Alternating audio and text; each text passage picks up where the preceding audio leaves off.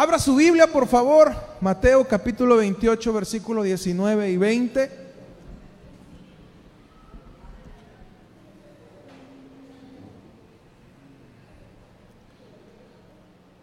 Les recuerdo, entre semana tenemos la oración, los días martes, en la calle Oaxaca 87 Norte, entre Morelos y Zapata, martes 5 de la tarde, la oración. Y los viernes tenemos la reunión de jóvenes y un viernes al mes hacemos una reunión de alabanza y adoración. Aquí este viernes tuvimos un excelente tiempo, nos estuvo compartiendo la palabra Karina y eh, tuvimos un tiempo especial en la búsqueda de la presencia de Dios. Vamos a orar, Señor, gracias por este día, por la oportunidad que nos das de estar todos juntos.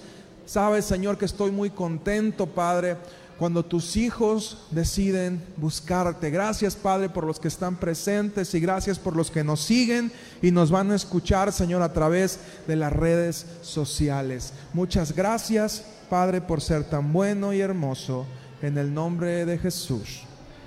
Amén.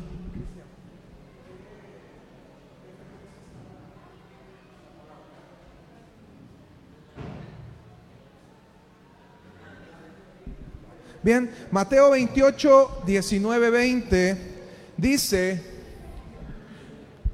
por tanto, id y haced discípulos a todas las naciones bautizándolos en el nombre del Padre, del Hijo y del Espíritu Santo, enseñándoles que guarden todas las cosas que os he mandado, y he aquí estoy con vosotros todos los días hasta el fin del mundo. En la Biblia interlineal, que es la traducción literal del griego al español, dice así, habiendo ido en camino, hagan aprendedores a todas las naciones, sumergiendo a ellos hacia adentro del nombre del Padre, del Hijo y del Santo Espíritu. Esa es la traducción literal del griego. Sabes, días atrás observaba un documental que me llamó mucho la atención eh, de una manada de leones. Si usted ha visto algún día National Geographic, Discovery Channel, seguramente ha observado que el líder o la líder de la manada de leones es la leona. La leona se encarga de conseguir el alimento. Solamente el león entra al, quite cuando la cosa se puso difícil. Y la leona es la que se encarga de proveer el alimento a la manada. La leona lo caza, el león es el primero que llega a comer, come, después comen las leonas, por último comen las crías, pero la que mantiene eh, la manada unida es la leona. Puede venir un león y ataca al león dominante, lo derrota, pero la leona se mantiene como líder. Si nacen otras leonas, se van haciendo parte de la manada, los machitos tienen que irse a buscar su vida, a buscar en otro lugar poder hacer una manada para ellos poder conquistar una manada, pero la manada permanece firme mientras la leona domina ese espacio y va cuidando sus cachorros. Y me encantó cómo terminó este, este documental, porque estaba la leona y metió, tuvo dos cachorros y los metió adentro de un tronco hueco y llegaron una manada de búfalos. Por un lado, por otro lado, la rodearon porque los búfalos cuando ven a un león cachorro lo pisotean hasta matarlo porque saben que se va a convertir en una potencial amenaza para ellos. Entonces llegaron todos, los búfalos rodearon a la leona, pero la leona se defendió a más no poder, atacaba como podían los búfalos, de modo que pudiera cuidar y salvar la vida de sus cachorros. Y el documental decía así, un sinnúmero de peligros se enfrentan en la vida de un cachorro de león. Pero estos pequeños cachorros tienen una madre con demasiada experiencia. Y una sola leona hizo retroceder a toda una manada de búfalos.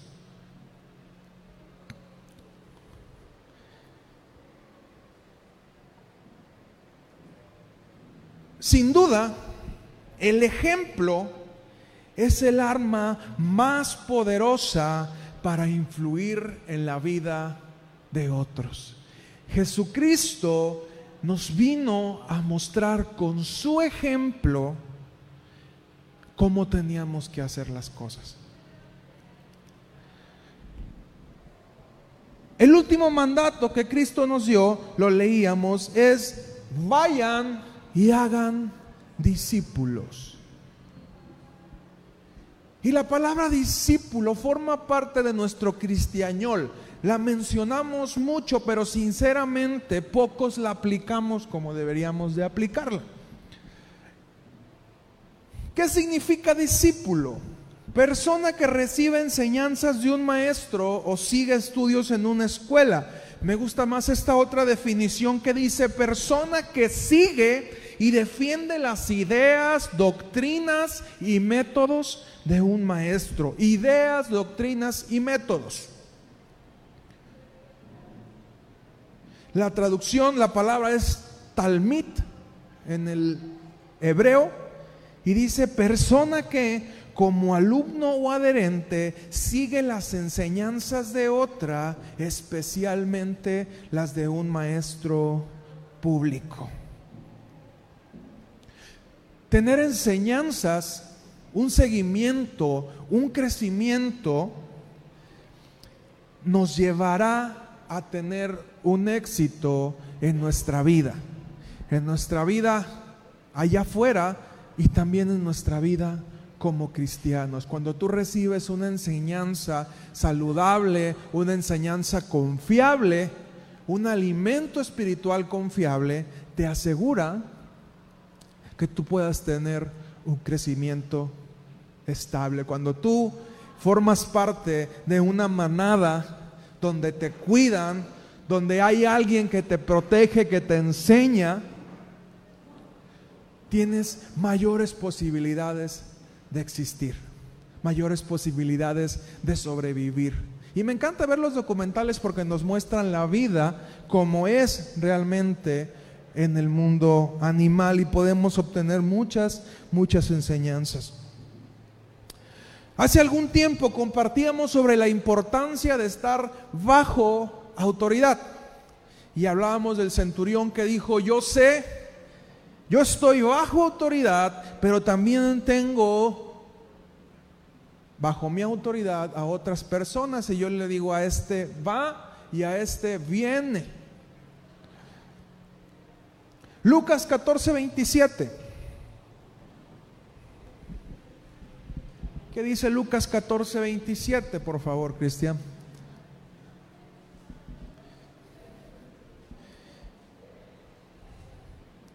El que no carga su cruz y viene en pos de mí, no puede ser mi discípulo. ¿Qué es lo que estaba diciendo Jesús? Lo que me vean hacer a mí es lo que ustedes tienen que hacer. Sabes, el ser discipulados no es algo en lo que estemos familiarizados en nuestra cultura. No es algo que veamos aquí comúnmente. Esta palabra viene del hebreo y los hebreos eh, se caracterizaban por este sistema educativo donde los maestros de la ley eran formados, los nuevos maestros de la ley eran formados por otros maestros y los discípulos dejaban todo lo que tenían en su vida, dejaban todos sus proyectos, dejaban todos sus sueños y dedicaban años de su vida, de 10 a 15 años, para estar siguiendo al maestro. Entonces, eh, si, el, si el maestro se paraba en un árbol de manzanas y observaba el maestro el árbol de manzanas, todos los discípulos se ponían detrás de él y ¿qué crees que hacían? Observaban el árbol de manzanas. Si el rabino caminaba y se iba a un monte y observaba un precipicio, ¿qué hacían los discípulos? Corrían y observaban un precipicio.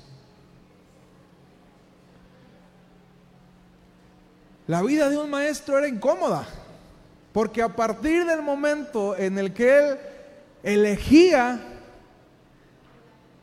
a los discípulos, porque el maestro era el que elegía a los discípulos, tú podías ir como, como, como discípulo y decirle, maestro, me gustaría poder estar contigo, él te ponía en un periodo de prueba donde veías si eras capaz de soportar la disciplina que implicaba estar con el maestro y después de un tiempo te decía si te aceptaba o no. Era el maestro el que te elegía.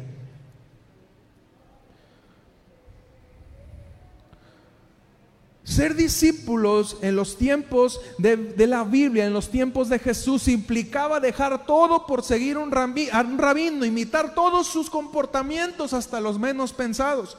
Por eso es que Jesús, las grandes enseñanzas que les deja a sus discípulos, tiene que hacerlo Él para que vean como yo hice, ustedes tienen que hacerlo. Y en la última cena que el Señor tuvo, dice que Él tomó la toalla, tomó el recipiente con agua e hizo la labor que estaba destinada para el más bajo de los sirvientes de una casa, que era limpiar los pies. Y les dijo, así como me ven que yo hago, así tienen que hacer ustedes. Hoy en día no manejamos ese tipo de discipulado, por eso es que no entendemos muchas de las cosas que suceden.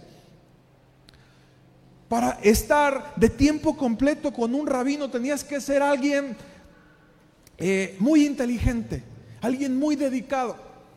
No cualquiera era instruido por un rabino. Por eso cuando vemos al apóstol Pablo, sumamente inteligente, sumamente dedicado y un hombre celoso de la fe judía.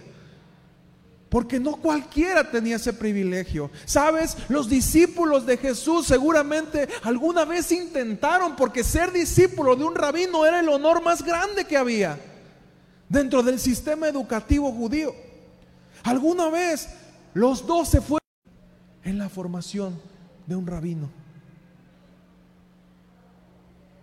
Ellos tuvieron que aprender el oficio de sus padres, por eso encontramos recaudadores, pescadores, este, se, me fue, se me borró ahorita, bien, pero encontramos personas con oficio, porque este era el sistema, o te hacías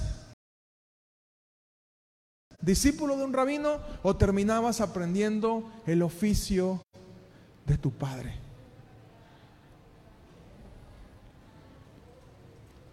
Es por esta razón que cuando Jesús, el rabino de moda de esa época, Jesús comenzó a hacer un boom por las enseñanzas que daba. Cuando Él llama a estos hombres, ellos no dudaron ni un segundo en dejar todo lo que tenían. Y, yo no lo entendía, sinceramente, yo te lo digo desde mi perspectiva, antes de conocer esto yo no entendía. O sea, ok, si viene, me dicen, sígueme, pero ¿por qué yo dejaría todo para seguirlo? O sea, ok, si eres un maestro, bueno, pero pues a lo mejor voy, te escucho un rato y ya, ¿verdad? Pero ¿por qué? ¿Por qué los discípulos dejaron todo en ese momento para seguir a Jesús? ¿Por qué? Porque era parte de la cultura que se vivía en el pueblo judío acerca de lo que significaba seguir a un maestro. Cuando Jesús les hace la invitación, ellos no dudan ni un segundo y lo siguen porque estaban siendo nombrados por el mayor honor. Imagínate el honor que significaba seguir al que a la postre sería el hombre más grande que ha pisado esta tierra, el Hijo de Dios. Ellos aún no lo sabían, pero por toda esta cuestión cultural decidieron dejar, dejarlo todo. Mateo 10, 24 y 25.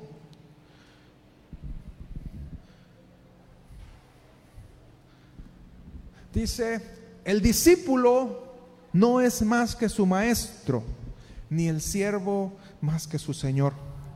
Bástale al discípulo ser como su maestro y al siervo como su señor. Si al padre de familia llamaron Belcebú, cuanto más a los de su casa. Y te haría entonces una pregunta. ¿Quién te disipula? Jesús nos hace un mandato, por tanto, id y haced discípulos. Bien, tú puedes estar en alguno de los dos grupos o en los dos grupos. De preferencia tendríamos todos que estar en los dos grupos. Grupo uno, ¿quién te disipula? ¿Quién es tu maestro? Hoy, hoy le llamamos, confundimos este concepto y decimos, bueno, ¿quién es tu pastor?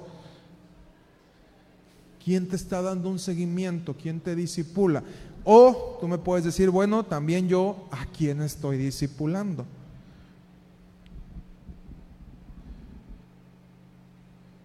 Una iglesia que no entiende este concepto es una iglesia que está fuera de la voluntad de Dios. Una iglesia que no disipula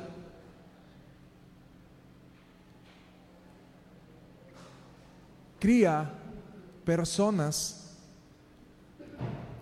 sin madurez, personas frágiles, que a la primera de viento se van, a la primera de conflicto se van. ¿Por qué? Porque no están enseñados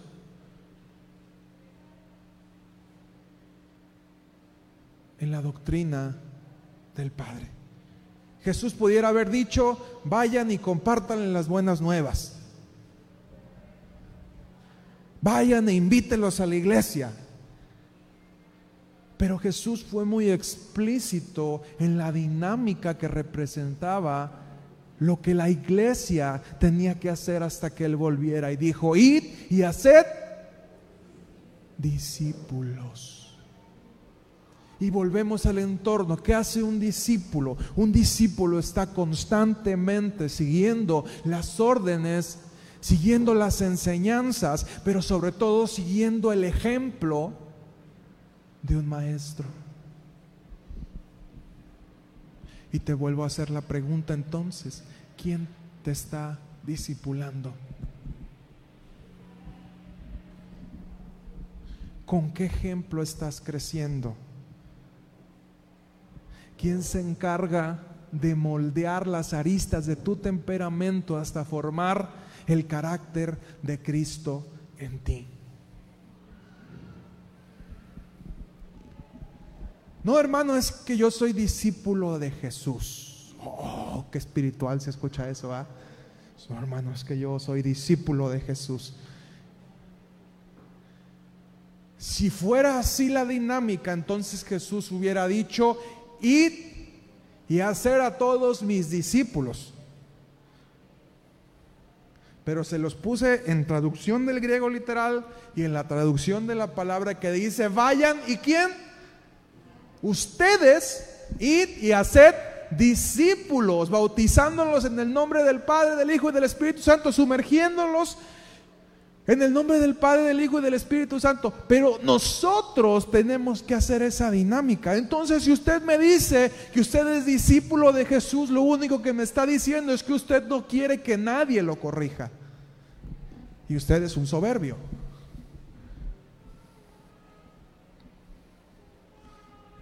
Yo como pastor también tengo quien me corrija. Bien, te hago la pregunta nuevamente. ¿Quién es, quién te disipula?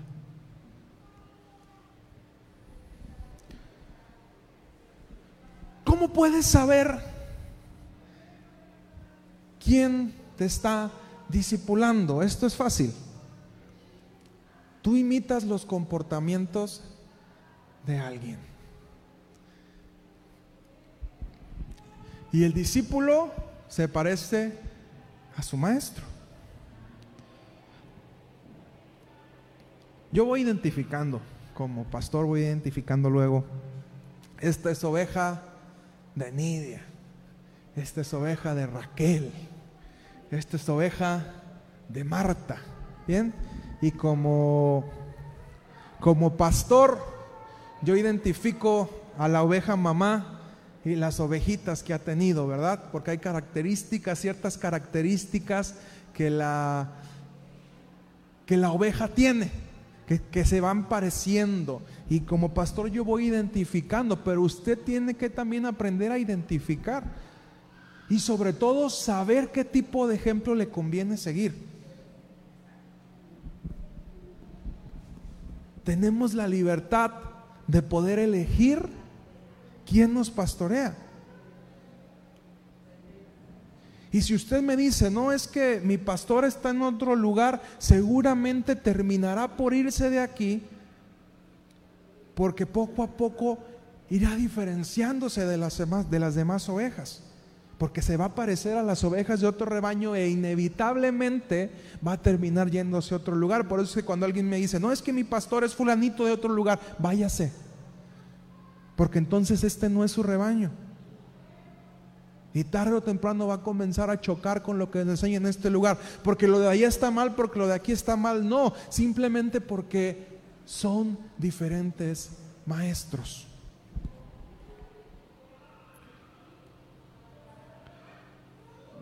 Levante su mano quien identifica quién lo está discipulando. Que diga, yo sé quién me está discipulando. Bien. Ok. Charo, ¿quién te está discipulando? Raquel, pásale para acá. ¿Bien? Ok. Raquel, pásale para acá. Ponte aquí, Raquel, por favor. A ver, Charo, tú dices que Raquel te está discipulando. Bien, pásale con Raquel. Ok, los que levantaron la mano, no, no la bajen. Ya, a ver, levanten su mano. Ya, ya se empezaron a arrepentir. Ok, Anaí, ¿quién te está discipulando? Nidia, pásale Nidia. Bien.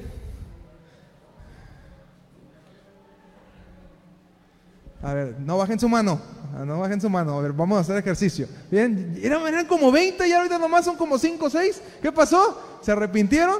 Bien. Hugo, ¿quién te está discipulando? Laura, ¿dónde está Laura? Arriba, pásale representación Fortino. Bien. Va, a pasar en representación Fortino porque Laura está arriba. ¿Ok?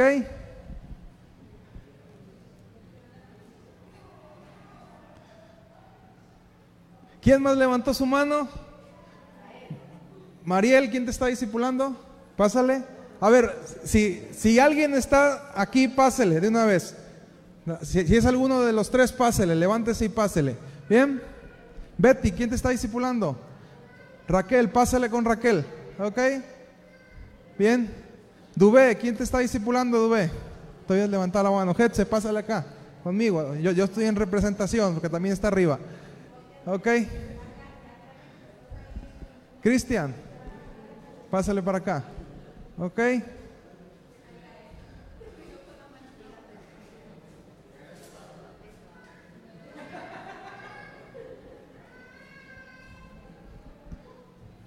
A ver, sepárense poquito, sepárense poquito para identificar la, oveja de, cada rebaño. ¿Ok? ¿Alguien más? ¿O ya son todos? Gael, pásele para acá también. A ver. Betty con, Mariel. Betty con Mariel. Ok. Ah, ok. Entonces, entonces ya, ahí son nietos, ya, ya hay nietos ahí. ya hay nietos en esa manada. Ok. Bien. Y ahora, déjeme decirle, usted que está allá y que no identifica quién lo está discipulando. Nadie más identifica que diga, a mí me está discipulando esta persona. ¿Quién? Pásele. Nidia, ya hay más nietos allá, ¿ok? Bien. Liliana. Pásele, pásele. Pásele, ovejita perdida. Bien. Ok. ¿Alguien más identifica? Nadie. Ok, si usted identifica, póngase de pie, no pasa nada, no, no los voy a poner a correr, no los voy a poner a hacer lagartijas. Bien.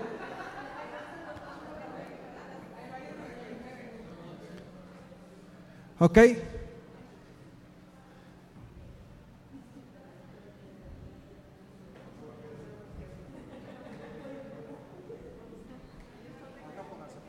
Bien. ¿Nadie? ¿Los demás? ¿Nadie? Bien. Para los que están de aquel lado, tienen una tarea. La tarea para ustedes es encontrar quién los va a disipular. Usted puede unirse a este grupo o a lo mejor usted dice quien me disipula no está aquí ahorita, salió, no vino, lo que sea, o está arriba. Bien.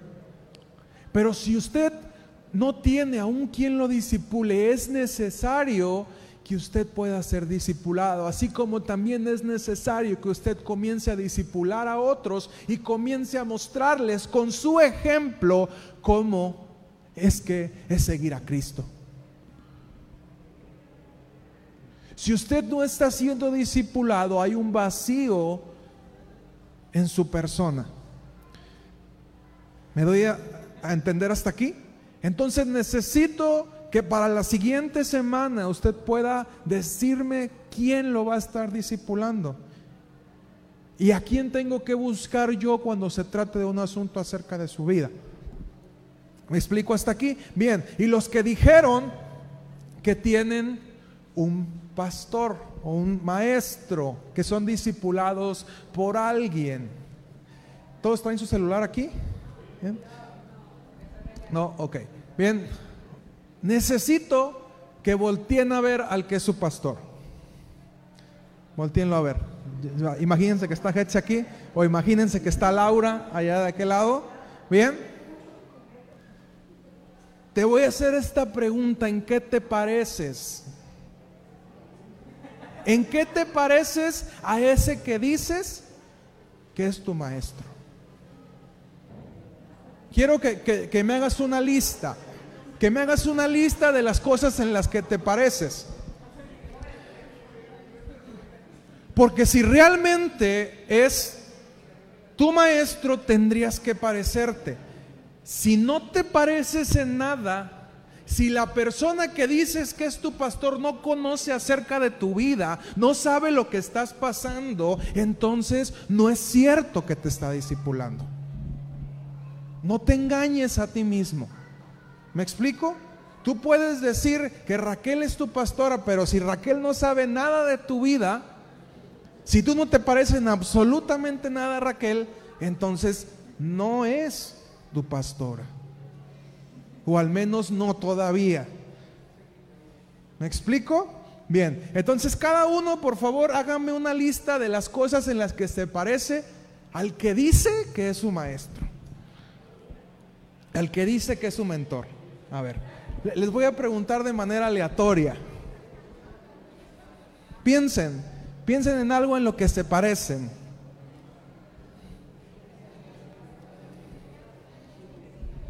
Les voy a dar unos minutos para que lo piensen bien.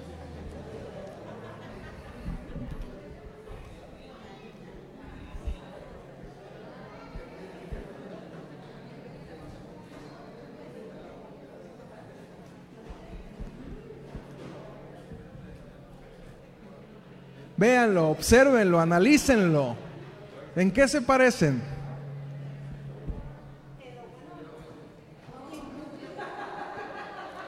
¿Qué, ¿Qué, comportamientos han visto y han aprendido de esa persona y dicen, yo, esto, wow, me impactó, yo lo hago porque lo vi en ella, porque lo vi en él, impactó mi vida, yo lo sigo por ese ejemplo. ¿Qué cosas?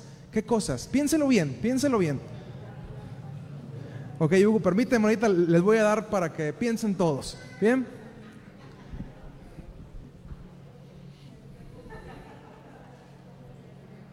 A ver, Hugo, que fue el primero en que levantó la mano, ¿en qué te pareces?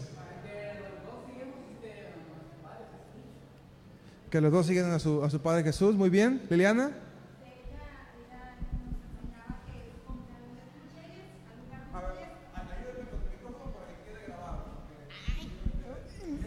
Bueno, yo he aprendido de ella que nos enseñaba que a donde quiera que llegues tienes que orar por el lugar. Y cuando yo empecé a ir a trabajar, yo oraba por el área del laboratorio, este, hasta por el baño, el pasillo. Y realmente funciona, la oración funciona, eso es lo que yo he aprendido de ella. Y otra cosa que cuando vas y le preguntas, oiga, ¿usted qué piensa de esto? Ella nunca abre su boca para decir cosas que no, siempre dice, vamos a pedir al Espíritu Santo que nos guíe para no lastimar a nadie.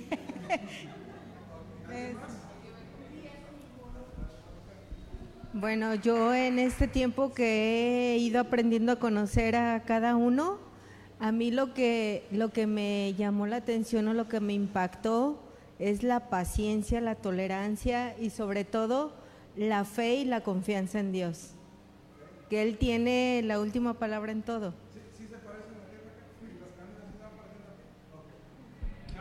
A mí lo que me impactó es que nunca da su opinión humana, siempre te lleva al Padre. Claro. Y ahorita hablé dulce.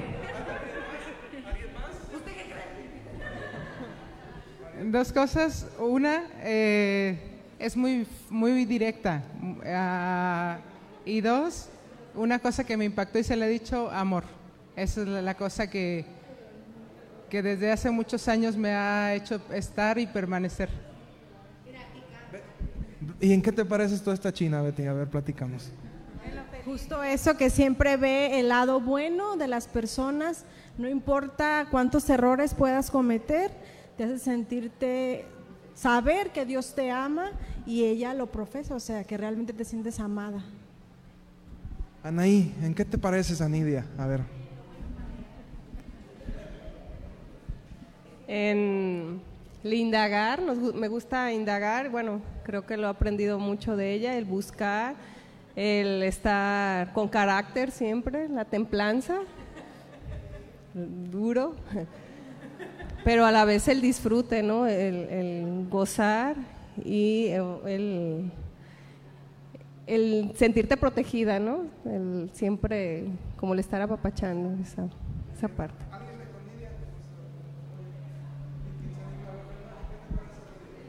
Bueno, yo creo que nos parecemos en que primero vamos a preguntarle a Dios, ¿me está pasando esto? Bueno, a ver, ¿por qué? ¿En qué? ¿Qué puedo hacer? ¿Cómo le puedo? ¿A dónde ir?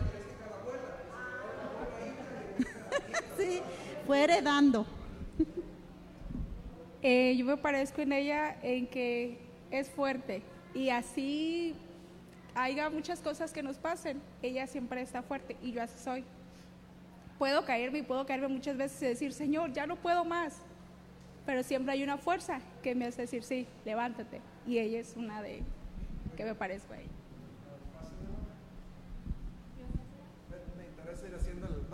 No voy a ponerlos a todos porque sí está más complicado. Bien, voy pasando uno por uno para seguir con la prédica. Esto que fue fue de Nidia para los que nos están siguiendo allá. A ver, chicos, ¿quién, quién de ustedes dicen que se parece? Unos de conmigo y otros de Conjetse. A ver. Yo de Hetze siento que me parezco en que soy muy honesta, en que si es un sí, es un sí, si es un no, un no, que soy constante y pues que aprendí el piano por ella. Bien, ¿alguien de conmigo?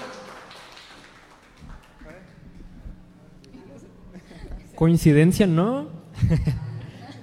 Yo creo que, bueno, en primera, pues Paco también es un adorador, como tal, dentro del Ministerio de Alabanza. Y también me creo una persona metódica. Creo que también Paco lo, lo suele ser. Por eso digo coincidencia, no creo que eso. Gracias. Podemos sentarnos, podemos sentarnos bien, vamos a continuar con la palabra. Quiero que usted haga un recuento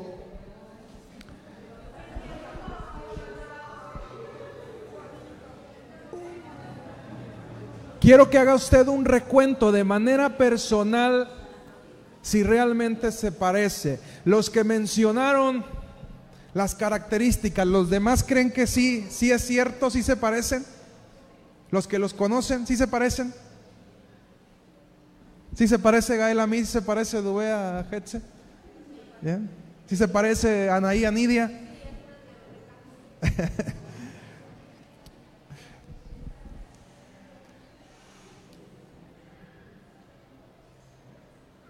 Ahora viene mi pregunta para los que son maestros. ¿Sí es cierto que, que son sus discípulos? Nidia dice, sí, reconoce su oveja. Porque es importante que usted identifique, y si hay una persona, y esto va para los que están, eh, para los que están como maestros, si hay una persona que se acercó y le dijo que usted era su maestro y usted ve que no se parece, por favor, quiero que se lo diga.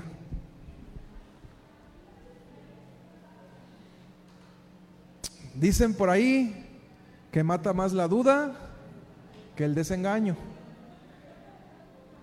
Entonces tenemos que aprender a ser transparentes. ¿Por qué te estoy queriendo hablar esto? ¿Sabes qué fue lo que hizo Jesús cuando vino? ¿Sabes cuál fue el ministerio más importante de Jesús cuando vino a esta tierra? No fueron los milagros, no fueron las enseñanzas, a las multitudes como tal. El ministerio más importante de los tres años de Jesús, porque sabes, Jesús pudo haber venido simplemente morir en la cruz,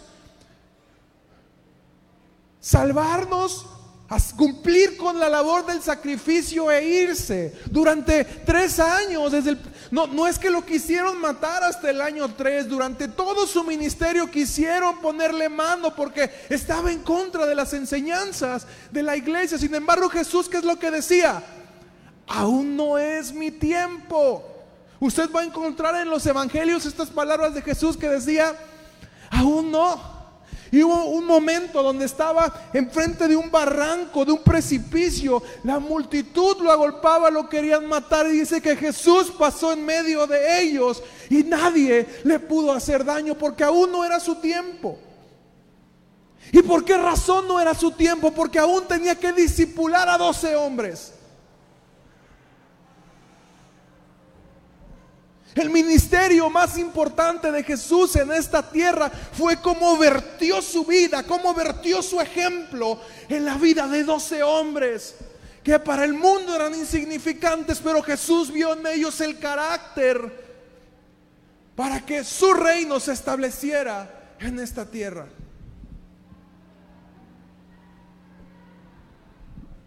El ministerio más importante de Jesús fueron los discípulos.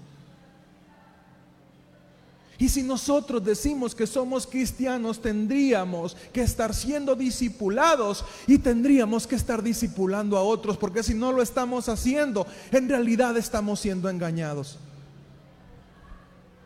Y nos estamos engañando a nosotros mismos y hemos confundido mucho. Decimos, estoy llevando un discipulado porque alguien me da una clase simplemente. No, el discipulado íntegro consiste en que tú puedas seguir el ejemplo del maestro, que tú puedas pasar el tiempo con el maestro. Y yo puedo ver que Anaí pasa tiempo con su maestra. Por poner un ejemplo, el que tengo más aquí cerca. Y de repente van para Compostela y ahí va la oveja con su, con su borreguito atrás de ella, su borreguito inseparable. Salen a comer, salen a cenar, pasan tiempo juntas, trabajan en, el mismo lugar, se le está dando un seguimiento e inevitablemente cuando una oveja pasa tiempo, cuando un discípulo pasa tiempo con su maestro, cuando una oveja pasa tiempo con su pastor, se van pareciendo. Entonces tú puedes darte cuenta realmente cuando alguien es oveja de otra persona porque se parece. No es necesario ni siquiera indagar tanto porque tú te das cuenta inmediatamente. Yo me puedo dar cuenta inmediatamente que Dubé es oveja de Hetze. ¿Bien? Lalo, ¿tú te das cuenta que Dubé es oveja de Hetze?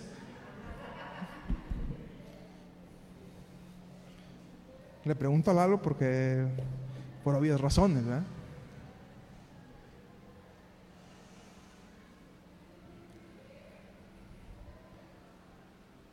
Los discípulos seguían a Jesús y aprendieron. Y muchas de las enseñanzas que Jesús daba a la gente se las explicaba a sus discípulos. Oye Señor, ¿qué significa esto? Ah, mira, la semilla en el camino significa esto. La semilla en los pedregales significa esto. La semilla en buena tierra significa esto. Y había una revelación diferente para las multitudes y una revelación diferente para los discípulos. Un alimento diferente para los discípulos. Un trato diferente para los discípulos. ¿Por qué? Porque Jesús entendió que a través de ellos iba a lograr que sus enseñanzas trascendieran su tiempo de vida. Un maestro entiende que el mejor legado que puede dejar es su ejemplo y su vida a las generaciones que vienen.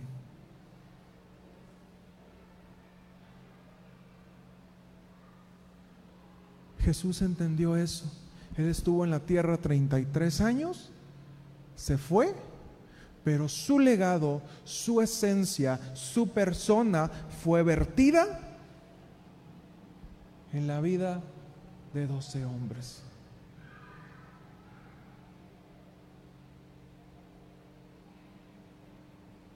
El pueblo de Israel sufrió mucho tiempo porque no supieron transmitir este legado. Compartíamos en semanas pasadas acerca del libro de jueces y decía, Moisés transmitió su esencia a Josué, Josué transmitió su esencia a los líderes que estuvieron con Josué, pero esos líderes ya no supieron transmitir su esencia a los demás. ¿Y qué sucedió cuando eso pasó? El pueblo de Israel se desenfrenó. Y el libro de jueces nos muestra que cada quien hacía lo que bien le parecía. Cuando no hay un discipulado, cuando no hay una enseñanza, cuando no hay un seguimiento, cada quien hace lo que mejor le parece. Por eso es que Jesús, como último mandato, antes de irse, les nos dijo, les dijo presencialmente y nos dijo a través de la palabra, id y haced discípulos a las naciones.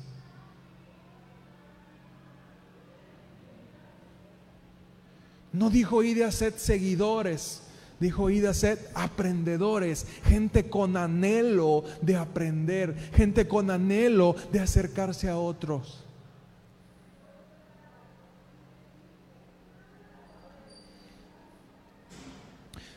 Si tú ya elegiste un pastor, yo quiero animarte a que te acerques a esa persona.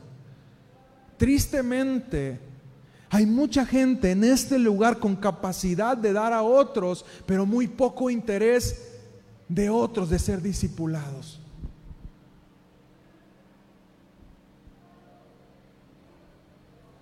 Yo tengo la posibilidad de pasar tiempo con Raquel, porque es mi suegra, y yo me doy cuenta quién pasa tiempo con ella, quién la busca.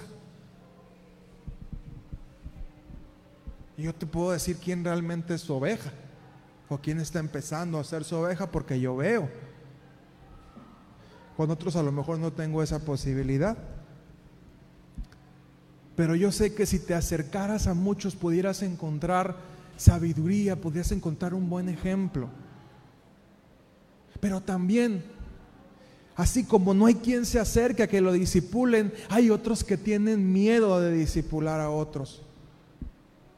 O que también disipulan, pero ellos no están siendo disipulados y en ese momento se crea un problema. Porque ¿qué es lo que estás enseñando? Si tú no sabes someterte a alguien, si tú no sabes poner tu vida debajo de alguien y decir, corrígeme, ¿cómo tú vas a corregir a otros? ¿Cómo tú vas a enseñar a otros? Estás en un problema. Estás seguramente enseñando algo incorrecto porque no hay nadie que te ponga, que te dé forma, que te pula, que trate contigo. Por eso es bien importante que aprendamos a ser discipulados, pero que aprendamos también a discipular.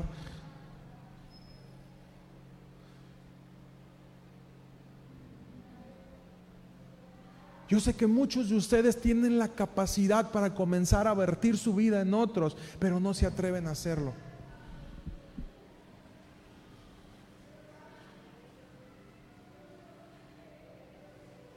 Y la iglesia va a comenzar a crecer y desarrollarse de forma íntegra cuando entendamos la importancia del discipulado.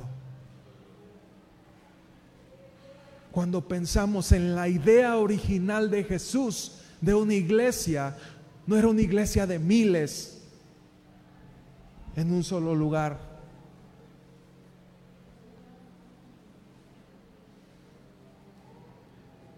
O si son miles, que estén siendo discipulados. Que haya un seguimiento, que haya un crecimiento hasta que alcancemos la estatura y la plenitud del varón perfecto. Si tú crees que puedes empezar a bendecir la vida de otros, comienza a acercarte. Porque sabes qué? Es el maestro el que elige al discípulo. Tú ves a alguien que pudiera ser tu ovejita, que pueda ser tu discípulo, dile.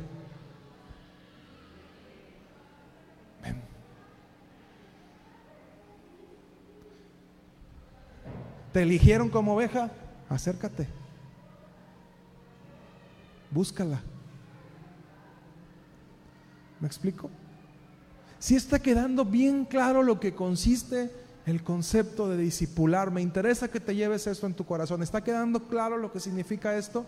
Levante su mano si alguien tiene una duda, por favor. ¿Seguros?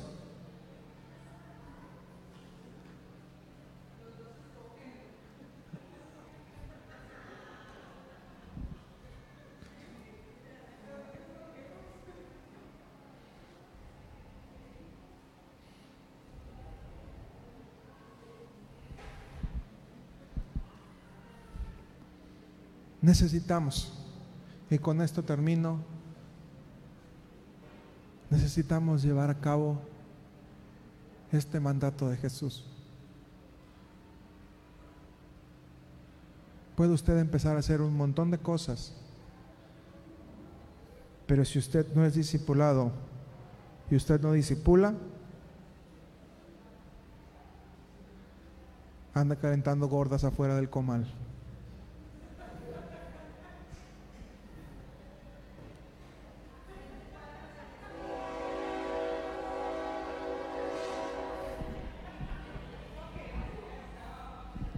¿Quiénes? Levanten su mano los que se quedaron sentados.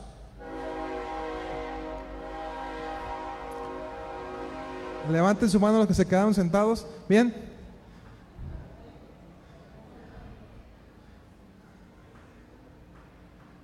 ¿Les gustaría escoger un, un, maestro? O maestros, pónganse de pie. A ver, pásenle acá, los que estuvieron como maestros. Pásenle.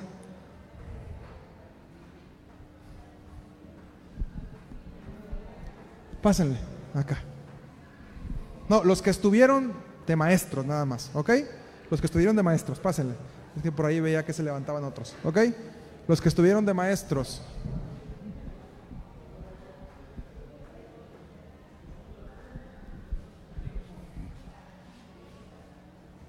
Laura, pásale Fortino de representación. ¿eh?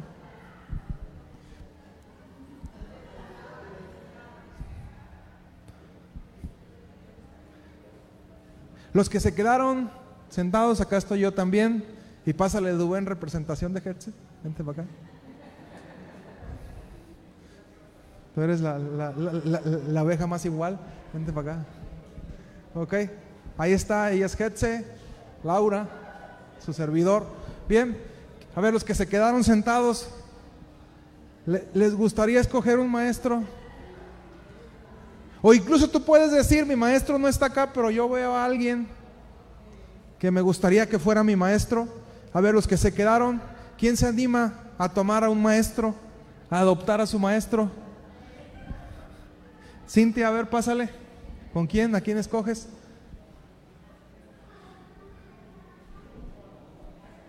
A Raquel, ok. Bien.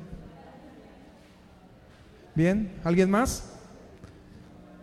Jesus, muy bien, Jesus. Pásale. ¿Conmigo? Muy bien, Jesus. Acá. Conste ella aquí, conste.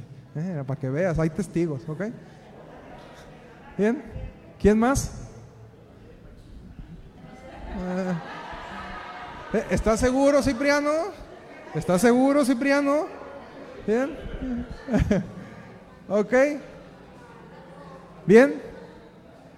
Maestros, ¿les gusta alguna oveja para adoptar? A ver, levanten su mano los que se quedaron sentados. Ah, hay una oveja que me gusta para ti, Karina.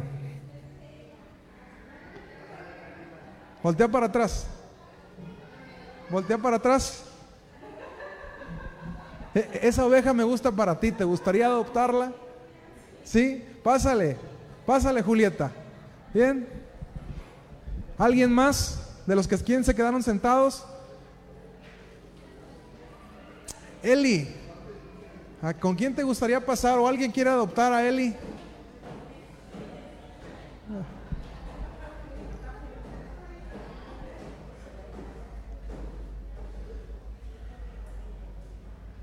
Con Nidia, muy bien. Fidel, ahí viene un valiente. Ta ta ta ta ta ta ta ta ta ta ta. Ok. Muy bien. Está, lo, lo adoptamos al hermano Fidel. Ok. Abre tus ojos.